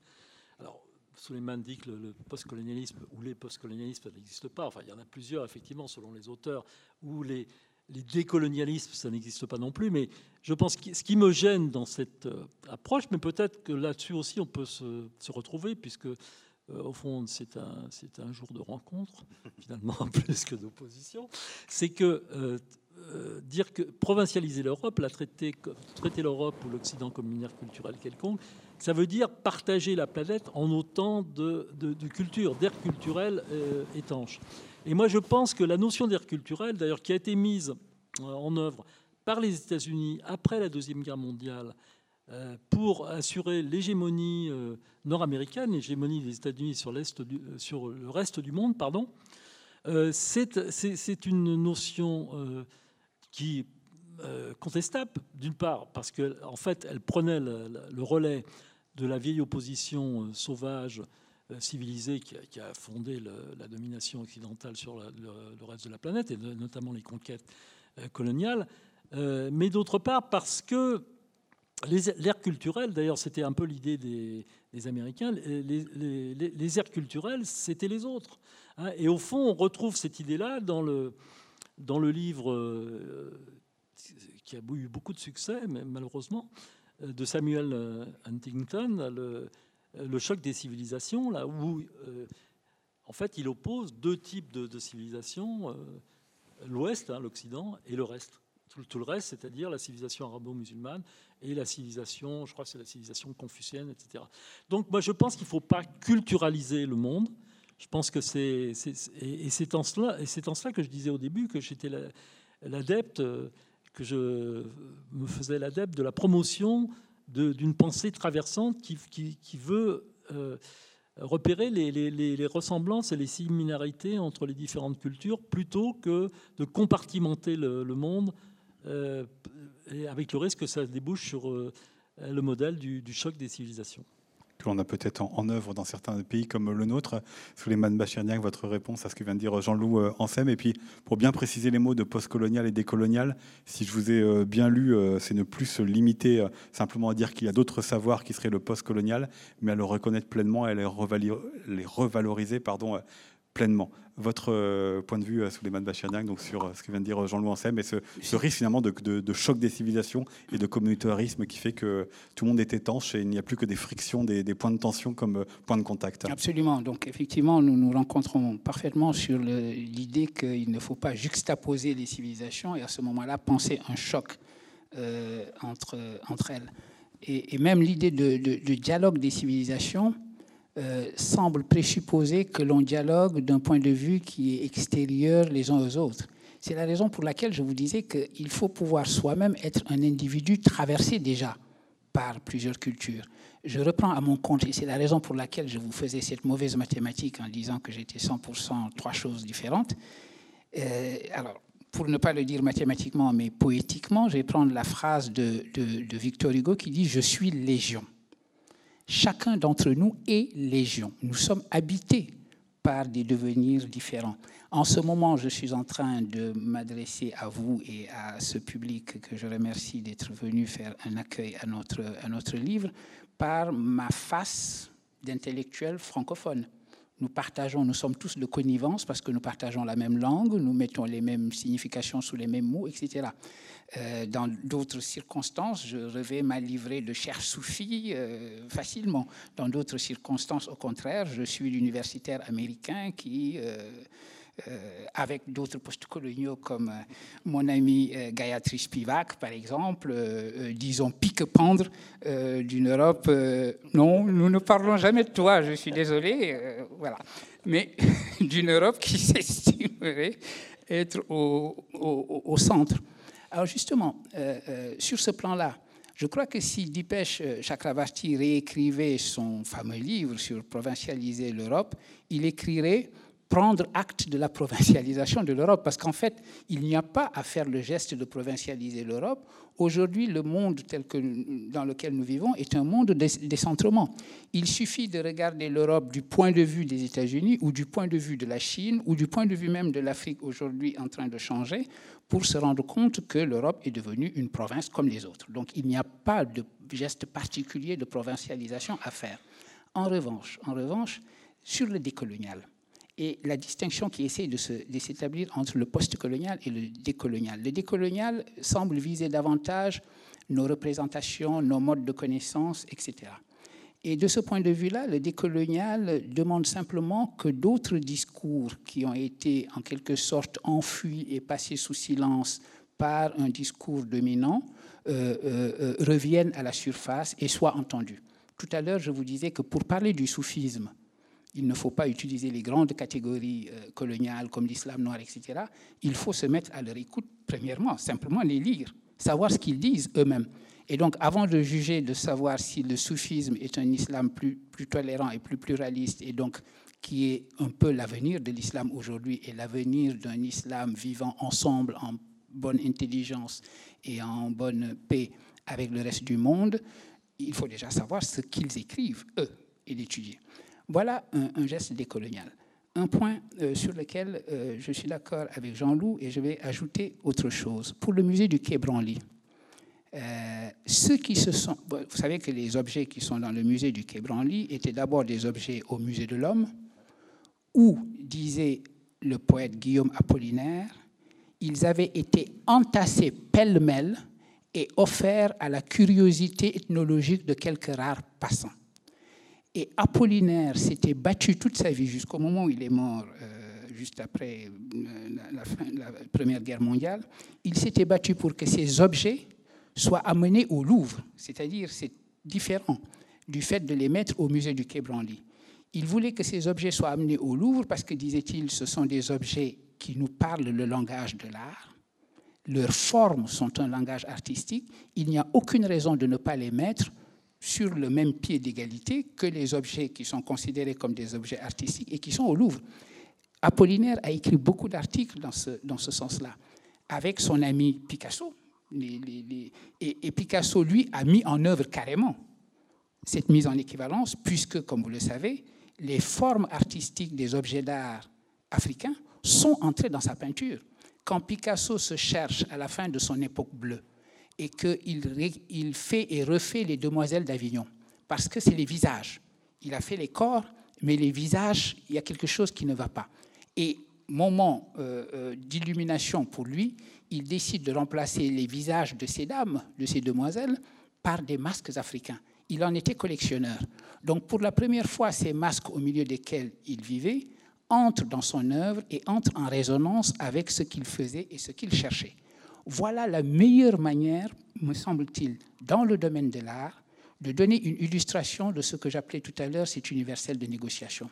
Picasso est un peintre universel, nous en sommes tous d'accord.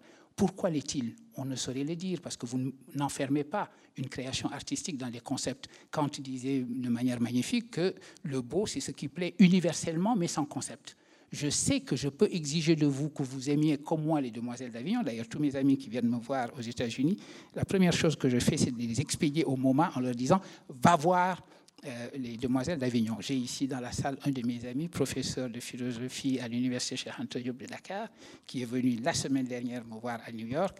Comme j'étais son ancien professeur et que les professeurs sont des brutes, comme on sait, je lui ai dit, tu poses tes bagages, tu vas au MoMA, tu vas voir les demoiselles d'Avignon ils m'obéissent encore, mes anciens étudiants. Mais est-ce que cette pensée-là, elle sera peut-être la, question euh, de la fin? Est-ce qu'elle est minoritaire ou majoritaire euh, aujourd'hui? Parce que cette position? Oui, enfin, le, la, rencontre avec euh, les autres arts, l'autre conception aussi, parce que dans le livre, on n'a pas l'occasion forcément de, creuser ça, mais vous prenez les exemples que l'on a dans le monde de l'art aujourd'hui, où quand on décide de représenter la souffrance de l'autre et qu'on n'est pas exactement comme l'autre, on est accusé d'appropriation culturelle, de racisme et de tout le, les vocabulaires qui vont avec mais c'est aussi, on malheureusement on n'a pas le temps d'en parler, les questions euh, liées au communautarisme en France et ailleurs, de racisme, d'identité, d'identitaire, de rejet euh, de l'autre. Donc c'est deux pensées qui sont les vôtres, cet appel à l'universalité, à l'universalisme traversant, est-ce qu'elle vous semble minoritaire ou majoritaire aujourd'hui? Êtes-vous optimiste ou pessimiste? Bah, Moi je pense qu'elle est, malheureusement minoritaire quand on voit ce qui se passe euh, avec la montée des extrêmes droites à peu près dans toute l'Europe, hein, en France, mais aussi en Hongrie, euh, en Allemagne, euh, euh, au Canada aussi, même, avec la, victoire des, partis nationalistes et, anti-migrants aussi, parce que c'est ça la question fondamentale, je crois. Actuellement, il y a des manifestations en France, à Paris, mais je crois qu'à Rennes aussi, il y a une manifestation pour euh, sauver l'Aquarius, le, bateau qui sauve les, migrants en Méditerranée.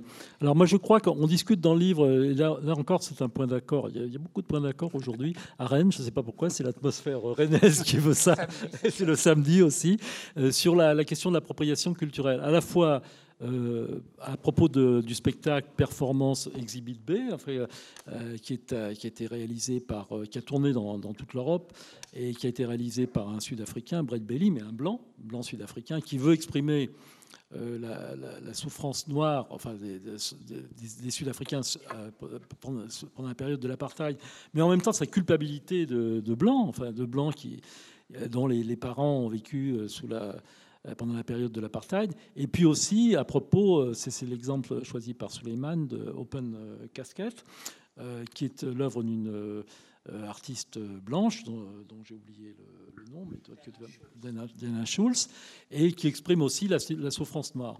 Alors, donc, est-ce que, et tous les deux, on est d'accord pour dire que, comme Ariam Nouchkin d'ailleurs, qui dit que la souffrance juive des déportés à Auschwitz peut très bien être représenté par des Allemands euh, non juifs. Et eh bien, Ariane Mouchting le disant parce que son, dans son nouveau spectacle, elle parle des peuples premiers canadiens et s'est fait accuser aussi d'appropriation culturelle. Alors donc, euh, Suleiman et, moi, nous sommes, euh, moi-même, nous sommes tout à fait d'accord là-dessus. La souffrance, bon, elle est universelle et donc elle peut être représentée par n'importe qui et pas seulement par les premiers concernés, comme on dit actuellement. Et moi, je pense qu'il y, y, a un bel exemple quand même euh, qui, fait éclater un peu la notion de culture aussi, c'est l'exemple des tissus wax, des tissus wax qui sont euh, portés à peu près dans une bonne partie de, l'Afrique. Ces tissus wax, ils ont été conçus par les, Hollandais en s'inspirant de motifs euh, indonésiens. Ils sont fabriqués maintenant en Hollande, en Afrique, en Chine, un peu partout. Ils ont été réappropriés donc par les Africains comme tissus proprement africain, ce qui est tout à fait euh, légitime, bien sûr. Donc on considère maintenant que les, tissus EWAC sont des tissus africains, mais ils ont été réappropriés euh, récemment, pas aussi par les couturiers et puis des, fabricants de chaussures euh, européens, français, etc.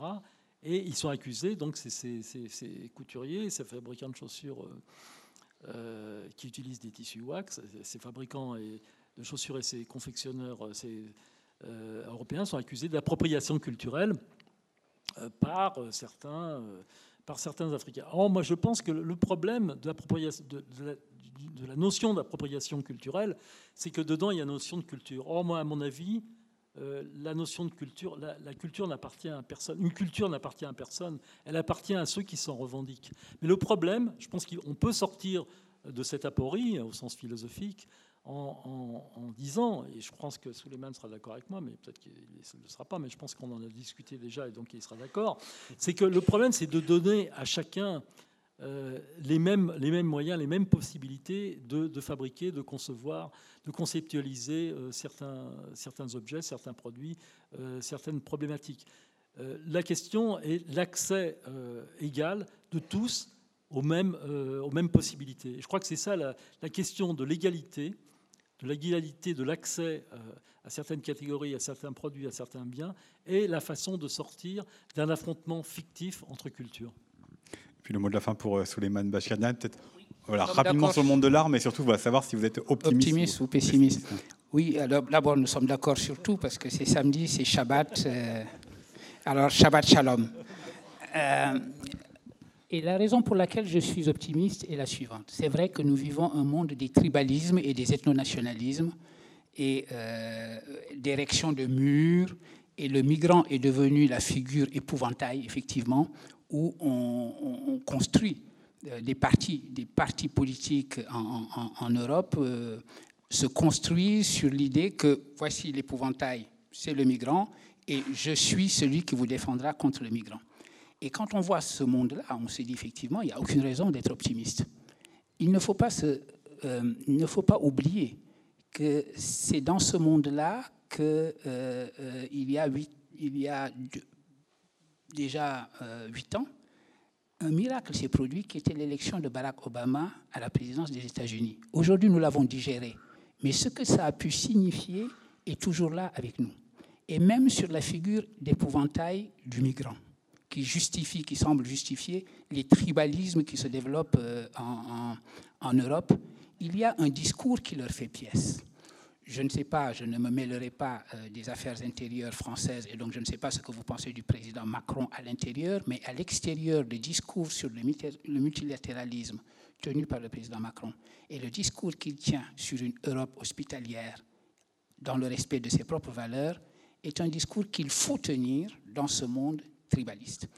Vous savez qu'il est accusé d'avoir un double discours entre ce qu'il dit à l'extérieur, ce qu'il dit à l'intérieur, comme ses prédécesseurs d'ailleurs. C'est le problème, c'est vrai, mais que ce discours-là soit tenu est important. Et qu'il l'ait tenu, par exemple, aux Nations Unies, défendant le multilatéralisme contre l'attaque contre le multilatéralisme et le, pour le tribalisme et le protectionnisme, c'est important. Même si, encore une fois, on peut euh, effectivement soupçonner quelque hypocrisie qu'il y a.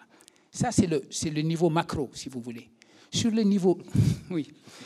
le niveau, micro, sur le niveau micro, ceux qui, par leur action, ont mené en France le Conseil constitutionnel à dire que la fraternité, ce n'est pas simplement un principe philosophique, mais qui a une application politique.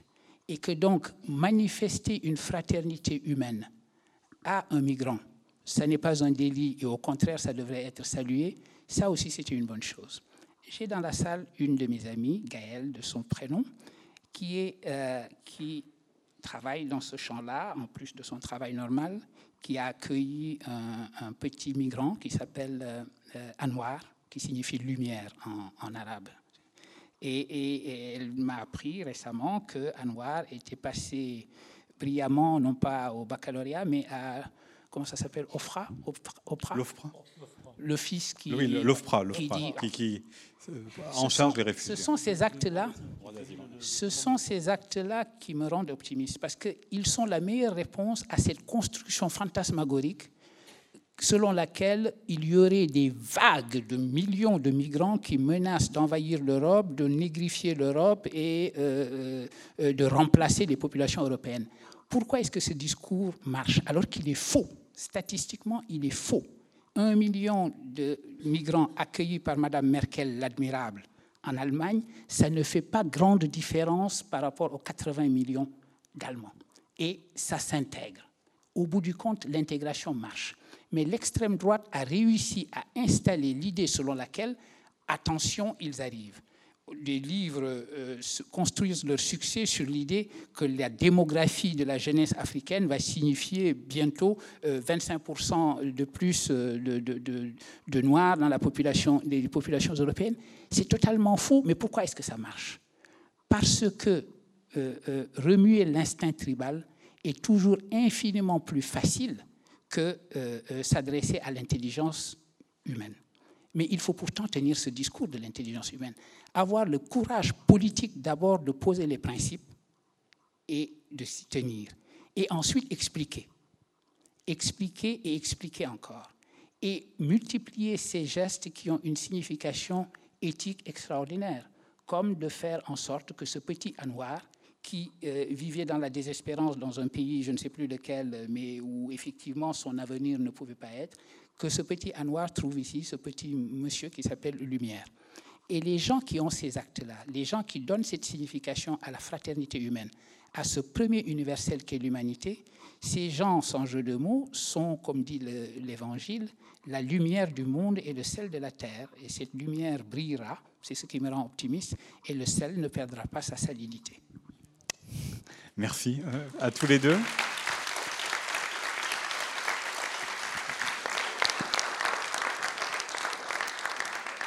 Voulais vous poser vos questions, euh, pour suivre le débat, parce que là, évidemment, ça nous amènerait à une autre rencontre euh, encore. Eh bien, n'hésitez pas, c'est le moment de vos questions avant la séance de dédicace. Qui souhaite poser une première question? Monsieur, devant. Voilà, bonjour, donc je salue euh, les, deux invités. J'ai trouvé ça absolument émouvant au sens profond, c'est-à-dire nous mettre en, mouvement. Euh, euh, franchement, c'est une chance absolument inouïe de vous écouter. Je, le dis exactement comme je le pense, j'en suis très très ému. Je suis très content d'avoir donné une conférence sur la culture avant de vous écouter, sinon je me demande vraiment ce que j'aurais, j'aurais été obligé de repenser pas mal de choses. Mais d'où l'intérêt de, de remanier tout le temps, d'autant plus que dans, mon travail, j'ai les étudiants du monde entier euh, euh, devant moi euh, depuis, depuis, une vingtaine d'années. Ce que je voulais dire, je ne vous ai pas encore lu, monsieur Suleiman Bachir Diane, pardon. J'ai lu qu'un seul livre de monsieur, comment, de monsieur Ancel. Mais je me retrouve, je retrouve tout ce que vous avez dit de, de, de très fort sur les catégories de pensée. Et, je fais le relais entre les gens comme vous que, j'ai lu devant moi. Je suis comme vous, branchement, je l'ai là, vous voyez, donc, donc je suis branché. et j'ai été relayé par des auteurs, chacun à leur façon. Et, ce que j'ai tant aimé ce, soir, cet après-midi, c'est que cette façon euh, si simple dont vous avez parlé des, choses euh, avec nuance et précision, parce qu'il y a une rigueur intellectuelle permanente, euh, et c'est pas si courant que ça, malheureusement. Ça demande simplement du travail et de la volonté. Et ma, ma question, c'est, ma question, c'est, je me retrouve dans, dans, dans, vous me direz comment vous retrouvez, dans les gens qui m'ont beaucoup aidé ces derniers temps à réfléchir sur la culture. C'est, c'est Amin Malouf. Euh, François Julien, dans son dernier livre, où il dit qu'il n'y a pas d'identité culturelle, mais quand on tourne la page, il dit oui, mais il y a des ressources à défendre. Vous voyez, c'est un petit peu. Et, le troisième, c'est bien sûr, bien sûr, un homme que je n'ai vu que cinq minutes dans ma vie, mais ça m'a suffi. J'aime, j'aime euh, le penseur qui m'aide le plus. Le troisième, c'est, c'est comment euh, euh, Édouard Glissant et la cruélisation et sa définition. J'ai, bien, j'ai l'impression qu'elle vient condenser et subsumer tout ce que vous avez dit. Voilà. Merci. Je ne sais pas qui souhaite réagir. Suleiman je vous remercie. Et vous avez effectivement cité trois auteurs pour lesquels moi-même j'ai effectivement beaucoup d'attention de, et qui sont importants pour ma propre manière de réfléchir. Amin Malouf, ce qu'il a en particulier dénoncé comme les identités meurtrières, c'est très important de se souvenir qu'à force d'exiger de l'identité, euh, on va dans l'exclusion. Euh, François Julien, qui est un philosophe de la traduction, et je place mon propre travail sous le signe de la traduction, Julien en attirant notre attention sur le fait de, pouvoir à la fois traduire euh, euh, la philosophie chinoise, mais en se rendant bien compte aussi de ce qu'elle peut avoir d'intraduisible. Les intraduisibles, c'est important. Ça ne veut pas dire ce qu'on n'arrive pas à traduire, parce que la traduction, finalement, trouve toujours son cheminement. Mais euh, un intraduisible, comme dit mon ami Barbara Cassin, c'est toujours le symptôme de quelque chose. Et troisièmement, glissant. Glissant est essentiel, en effet, comme il dit, j'écris en présence de toutes les langues du monde. Et cette idée qu'il faut virtuellement toujours se placer dans le pluriel des langues lorsqu'on n'en emploie qu'une, savoir, que, savoir ce que le fait qu'on parle une langue particulière euh, implique pour le tour que prend ma pensée, me dire ma pensée serait différente si en ce moment, au lieu d'être invité ici à Rennes, j'étais à Indianapolis et que je parlais en anglais, ça, ça me permet déjà d'effectuer ce décentrement. Donc, cette présence virtuelle devant toutes les langues du monde, c'est la meilleure manière d'effectuer le décentrement et de rendre raison d'une parole importante que le poète allemand Goethe, que j'adore citer, a dite. Il dit, si on ne connaît qu'une seule langue, on ne connaît rien à celle-ci. Merci encore d'avoir évoqué ces trois. On, va, on va écouter Jean-Louis Anselme. Je souhaite réagir parce que je ne suis pas d'accord. Là, je suis, pas d'accord. Pas sur Malouf, parce que les identités meurtrières, oui, ça, ça me convient. Mais Julien, euh, pas son dernier livre, mais en tout cas sa, façon de penser qu'on peut appréhender la culture occidentale à partir de, du point de vue de la culture chinoise, je pense que c'est complètement illusoire. Et d'ailleurs, ça a été abondamment critiqué, notamment par Jean-François Biliter. Euh, et quant à Glissant, moi, j'ai une réserve à l'égard de Glissant parce que je pense que d'abord sa pensée vient de celle de Deleuze et Guattari et son opposition des, identités racines et des identités rhizomique me convient pas du tout parce que je pense que toute, euh, culture est rhizomique. Il n'y a, pas de culture, il n'y a pas d'identité racine. Euh, c'est une construction, ça. C'est une construction qui permet justement de, définir des, identités rhizomatiques. Et je, mais je ferai la même critique à l'égard de Deleuze et Guattari. Voilà. Merci. Une nouvelle question? En bas à gauche. Euh, bonjour. Tout d'abord, merci euh, pour les déplacements et l'échange et l'échange très intéressant que vous avez mené. Alors moi, ma question va être très simple. Je vais juste me permettre en fait de reformuler la question qui était inscrite dans la programmation. C'est de comment en fait construire un, un universalisme dans un rapport de domination. Qui souhaite répondre? Suleiman Bon, la, première chose, c'est qu'un un rapport de domination qui est un rapport de force, il faut le renverser. C'est-à-dire que la domination, il faut s'opposer à elle. Ça, ça n'a rien à voir avec la construction de l'universalisme d'abord. Une domination, il faut d'abord juger qu'elle est inacceptable et la combattre. Euh, maintenant, euh, je vous donnerai l'exemple des langues. J'ai dit tout à l'heure, en répondant au commentaire de monsieur, à quel point euh, je pensais que je, crois en la traduction. Je suis, euh, on m'a défini comme philosophe de la traduction. C'est une livrée que j'accepte de porter. Euh, prenez la traduction. Si vous regardez la sociologie de la traduction, vous regardez ce qui se traduit dans le monde, vous avez un reflet absolu des, des langues dominantes et des langues dominées. Les traductions se font dans la langue anglo-américaine ou depuis la langue anglo-américaine, et là vous avez euh, un tableau très clair des langues dominantes et des langues dominées. Donc, euh, mais quand vous êtes dans l'acte même de traduire, dans l'acte de mettre en relation euh, deux langues et de voir ce que cela signifie, une manière de faire hospitalité dans la langue réceptrice à quelque chose qui se passe dans la langue de départ. Cet acte lui-même est un acte de, de création d'égalité. Vous créez une comparaison au sens littéral du terme. Compare, ça veut dire par, c'est égal, c'est pareil, c'est la même racine, et cum ensemble. Vous comparez deux langues. Ça veut dire donc que vous avez deux approches de la traduction. Une approche politique où vous repérez le caractère de domination et une approche pratique et éthique, euh, si je puis dire, où vous créez de l'universalité, de la réciprocité et de l'égalité. Donc il faut tenir les deux bouts de la chaîne. L'universalisme, la construction en commun d'un universel, même dans un monde de domination, c'est une manière aussi de créer de l'égalité, de la réciprocité dans ce monde de domination. Vous n'êtes pas naïf en faisant cela sur les rapports de force politique, mais vous mettez en place les dispositifs, pour parler comme Deleuze, que apparemment Jean-Loup n'aime pas, les dispositifs qui vous permettent de déconstruire précisément ce rapport de domination.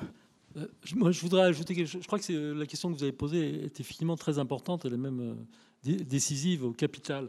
Je pense qu'il faut, faut imposer la. Enfin, s'insurger contre la domination, c'est imposer l'universalisme. Et, je vais reprendre la question des langues telle qu'elle est abordée par, par Suleiman Bachir Diagne et avec laquelle je suis pas vraiment, pas, tout à fait d'accord là. Bon, c'était Shabbat, Shalom tout à l'heure, mais là, ça va, ça, va être autre chose. Euh, je pense que, euh, pour moi, la pluralité des langues, il ne veut pas parler de pluralité des cultures ou, pluralité ethnique, mais la pluralité des langues, elle doit s'appréhender à l'intérieur de chaque langue. Prenons l'exemple du, français. Alors, le français, pour moi, dans, le livre, euh, dans notre livre, Suleiman oppose les langues africaines aux langues d'Afrique. Les langues africaines, bon, c'est le Wolof, Serer, euh, Bambara, Malinké, Swahili, etc. Et les langues d'Afrique, c'est l'anglais, le, français, le portugais, etc. Moi, je pense que cette distinction n'est pas, pas juste, n'est pas justifiée, parce que pour moi, par exemple, je vais prendre l'exemple du français. Pour moi, le français est une langue d'Afrique. Et, elle est une langue d'Afrique, pas seulement en Afrique, parce qu'elle est parlée par, Africaine, une langue africaine, et pas une langue d'Afrique. Une langue africaine. Mais pas, pas dans le même sens que toi. Donc c'est une langue africaine, et pas seulement en Afrique, parce que euh, euh, elle est parlée en Afrique par un certain nombre de gens, mais c'est une langue africaine aussi en France. Euh, la langue telle que la parlent les jeunes, notamment, mais pas seulement les jeunes, parce que ça, ensuite ça, ça, pénètre, ça se diffuse chez les, gens plus âgés.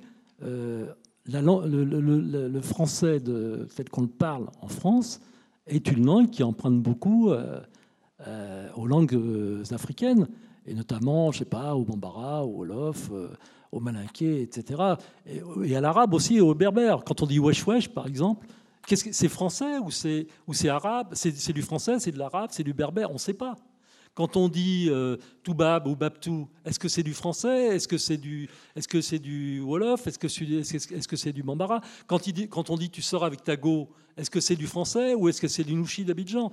Donc je veux dire, cette question de la pluralité des langues, pour moi, elle explose à partir du moment où on considère que chaque langue n'est pas un îlot ou un isolat, mais qu'elle est, c'est une langue du monde. Donc toutes les langues sont des langues du monde. Et pas seulement maintenant, c'est quelque chose de très ancien. Juste, euh, parce que je suis pas sûr que tout le monde sache, euh, tu sors avec ta go, ça veut dire quoi? Tu sors avec ta, copine. Voilà, parce qu'il y a beaucoup de personnes qui ont réagi. Nous avons une question euh, en haut. Merci. merci à tous les deux de vous être déplacés ici à Rennes pour, nous enrichir. J'ai lu votre livre en deux soirées avec passion et j'ai mis tout ça comme marque pour vous dire l'intérêt que j'y ai porté. J'ai noté aussi que vous échangez beaucoup par mail J'aimerais bien aussi avoir des échanges aussi intéressants par mail avec mes collègues. Parce que c'est la construction, en fait. Ils alternent les chapitres et chaque chapitre est un mail que l'un a envoyé à l'autre. Tout à fait. Donc, alors, j'ai deux questions à vous poser. Euh, la première, euh, c'est sur euh, qu'est-ce que l'Afrique Est-ce que l'Afrique existe? Jean-Louis Ancel, vous affirmez que l'Afrique n'existe pas, l'Europe non plus d'ailleurs. Et M. Diagne a un point de vue contraire. J'aimerais bien que vous le développiez à nouveau si vous pouviez ici. Et une autre question, on parle beaucoup de diversité des cultures. Est-ce à dire que la lutte des races a, remplacé la lutte des classes? Alors merci, pour ces questions parce qu'effectivement elles sont au cœur du livre.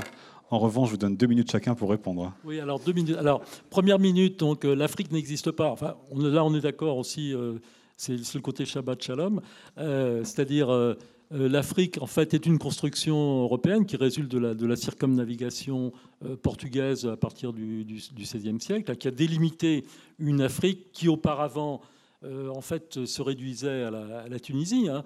Le terme Afrique, c'est l'Ifriqiya, c'est la Tunisie. Et c'est devenu un ensemble englobant l'Afrique du Nord, le Maghreb, le Sahara et l'Afrique dite subsaharienne, qui sont aussi des divisions coloniales. Alors, l'Afrique n'existe pas, mais l'Europe non plus. Pourquoi? Parce que l'Europe elle-même s'est construite par opposition euh, à l'Afrique en fait, l'idée de la civilisation européenne, la civilisation occidentale, euh, débranchée de ses origines égyptiennes, euh, donc de ses origines africaines, et le rattachement exclusif au miracle grec, c'est une construction philosophique du XIXe siècle. Donc, en fait, c'est une construction réciproque. Hein. L'Afrique et l'Europe n'existent pas parce qu'elles se définissent mutuellement. Donc, en tant que en tant que continent. Et euh, rappelons aussi que les continents, la, division en continents Afrique, Océanie, Asie, euh, Amérique, etc., c'est une construction récente dans l'histoire du monde. Avant, on parlait des quatre parties du monde et non pas des cinq ou, des six continents. Alors, deuxième question, c'est lutte, lutte des, races, lutte des classes. Alors, je pense que la lutte des races a, remplacé la, lutte des classes. Ça, c'est très clair. Hein. Depuis un certain nombre d'années, on est engagé actuellement euh, dans une guerre des races parce que bah, c'est tout, j'ai terminé mon temps de parole. Je crois. Suleiman Bachir Diagne. Très rapidement, d'accord sur le fait que, justement, effectivement, euh, Jean-Louis Amsel a bien expliqué en quoi euh, nous avons questionné euh, l'Afrique ou l'Europe ou ces grandes constructions. En revanche, en revanche l'Europe existe comme projet et le monde dans lequel nous vivons a besoin d'une Europe qui se construisent, qui ne se construisent pas comme euh, une excroissance néolibérale, à mon sens, mais qui soit une Europe sans déficit démocratique, euh, parce que le monde a besoin d'être multipolaire. Et je pense que de la même manière, euh, le projet d'une unité africaine, pour que l'Afrique continue d'exister et de peser d'un poids plus important dans le, cours du monde, a également un sens. C'est-à-dire, donc, c'est la raison pour laquelle notre titre ménage à la fois le pluriel des Afriques et le singulier d'un projet euh, euh, d'Afrique. Pour ce qui est de euh, cette lutte des races qui se serait substituée à la lutte des classes, effectivement, le, les tribalismes dans lesquels nous vivons aujourd'hui, y compris les tribalismes politiques, sont une régression absolue où euh, vous pouvez avoir effectivement des jeunes euh, euh, blonds aux yeux bleus défilant dans les rues de Charlottesville en disant Blood and Soil and you will not replace us. slogan Blood and Soil qu'on n'entendait que chez les nazis. Et l'idée qui, qui se prétend défensive et qui est profondément offensive, selon laquelle il y aurait une sorte de menace qui pèserait sur la race blanche parce que la démographie des autres races euh, euh, euh, risque de la submerger, que vous retrouvez aujourd'hui en Australie. Un, ministre australien a demandé de revenir à une loi qui a existé jusqu'à une période récente en Australie, limitant l'immigration à des gens qui pouvaient attester de leur origine européenne, autrement dit blanche et en disant que cette euh, solution serait la solution finale, il savait ce qu'il disait en utilisant cette expression-là, serait la solution finale à l'expression à, l'immigration. Donc le discours de la racialisation euh, des différences est un discours qui aujourd'hui, tout à fait euh, venant d'un passé qu'on espérait disparu, arrive avec ses relents nauséabonds à nouveau. Contre cela, je dis euh, à nouveau mon optimisme et ma croyance en la fraternité. En quête d'Afrique, donc avec le S entre parenthèses, c'est le titre de votre livre Universalisme et pensée coloniale, sans sous-titré, donc paru chez Albin Michel. Souleymane Bachir Diagne et Jean-Louis Ancel, on va vous retrouver à la sortie de la salle pour une séance de dédicace. Merci beaucoup à tous les deux. Merci à vous et bon week-end.